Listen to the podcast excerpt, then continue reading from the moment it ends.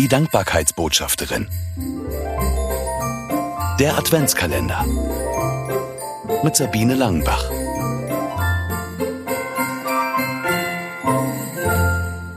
Nussknacker.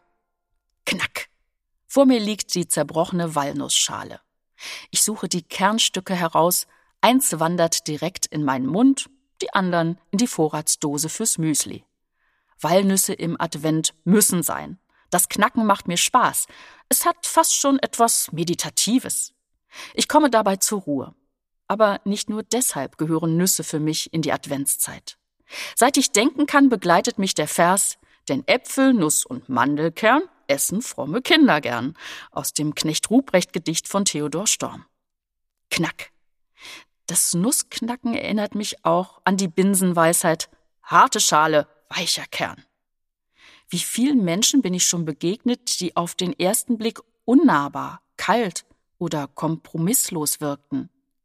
Wenn sie mir die Chance gegeben haben, sie näher kennenzulernen, habe ich oft gemerkt, dass das taffe Äußere nur das sensible Innere vertuschen sollte.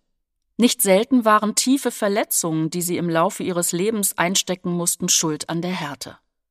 Aber das muss nicht so bleiben. Veränderung ist möglich. Die Hoffnung lebt durch das Kind in der Krippe. Knack.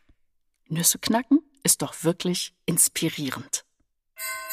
Mehr Adventskalendergeschichten von Sabine Langenbach gibt es im aktuellen Buch. 24 Mal hinhören im Advent. Erschienen im Neufeld Verlag. Erhältlich überall, wo es Bücher gibt.